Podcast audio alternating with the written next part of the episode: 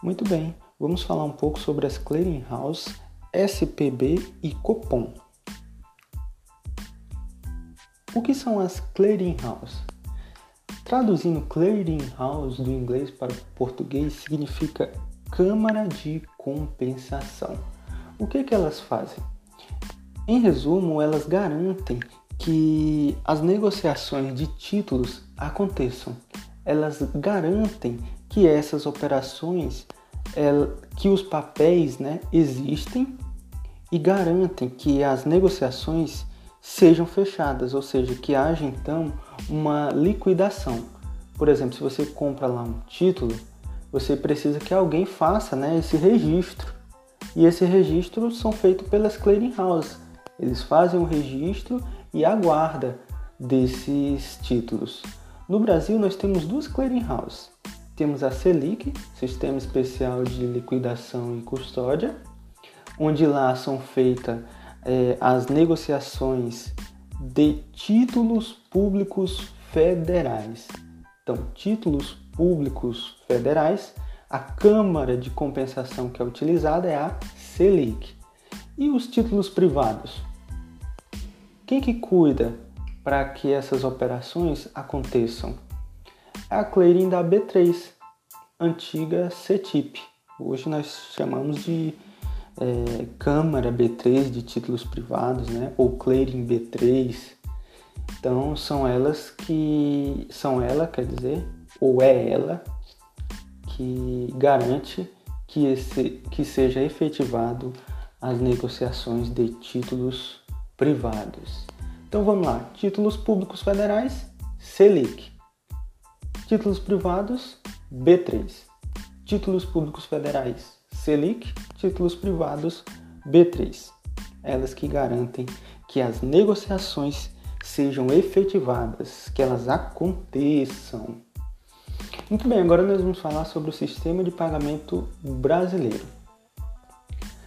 Esse sistema de pagamento brasileiro, em resumo, ele cuida para que todas as operações financeiras feitas no Brasil sejam realmente efetivadas. Né? Então você paga boleto, você é, faz transferência, recebe transferência, tudo isso tem lá um sistemazinho onde é, é, garante que essas operações sejam feitas. E essa garantia é feita pelo sistema de pagamento brasileiro.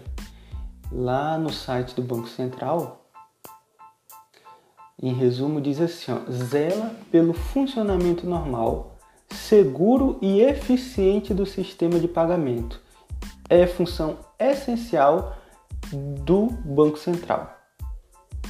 Então, ele zela pelo funcionamento normal do sistema. Então, toda vez que você for lá sacar, depositar, transferir, pagar boleto, você lembra que tem um sistema que cuida disso. Que sistema é esse? Sistema de pagamento brasileiro. Muito fácil, né? Agora nós vamos falar um pouco sobre o Copom. O Copom é um comitê de política monetária. Em junho de 1999, o Brasil passou a adotar as metas de inflação que são definidas pelo Conselho Monetário Nacional. E o índice que é utilizado nessa meta é o IPCA. Né? Então a inflação ela é medida por meio do IPCA. E o Copom, que é composto aí pela diretoria colegiada do Bacen, é responsável por definir uma taxa de juros. Qual taxa de juros é? A Selic Meta. Essa Selic Meta é definida então pelo Copom, correto? O Edgar chama lá de um puxadinho do Banco Central. Então o Copom ele tem lá as metas, né, em Selic. O que nós devemos saber sobre isso? Que o Copom, por exemplo, ele se reúne oito vezes por ano, a cada 45 dias. O Copom se, se reúne.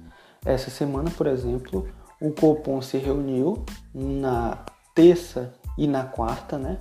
terça-feira eles fazem a apresentação da economia é, do Brasil, o que se espera do futuro com respeito à inflação brasileira, o cenário mundial em geral, né? na terça-feira.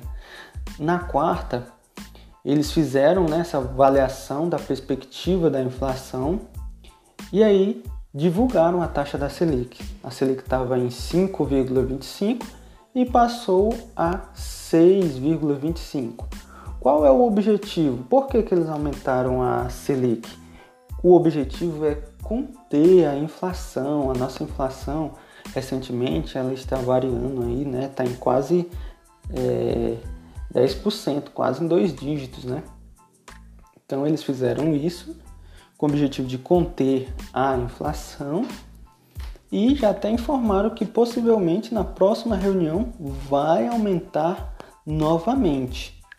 Então o que a gente tem que saber sobre o Copom é isso, que define a Selic Meta, que são os diretores do Bacen que se reúnem, reúnem-se assim a cada 45 dias, certo? Oito vezes por ano, correto?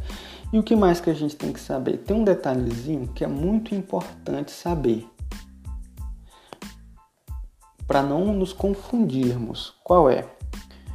Quem determina a meta de inflação? O IPCA. Quem determina? Isso mesmo, Conselho Monetário Nacional. Então, é o Conselho Monetário Nacional quem determina a meta de inflação, o IPCA, certo? E quem determina a meta de taxa? Quem determina a meta de taxa? Isso mesmo, estamos vendo, agora, né? O Copom define lá a Selic meta. Então, isso pode cair na prova, né? E causar uma certa confusão é, talvez tenha lá o enunciado com um probleminha, com um textão, e aí possa querer induzir você ao erro. Mas se você tiver bem definido na sua mente que o Conselho Monetário Nacional determina a meta de inflação e o Copom determina a taxa Selic, a Selic meta, você não vai errar na sua prova. Então é isso aí, nós vimos aí um pouco sobre as clearing house, sobre SPB e Copom. Até a próxima.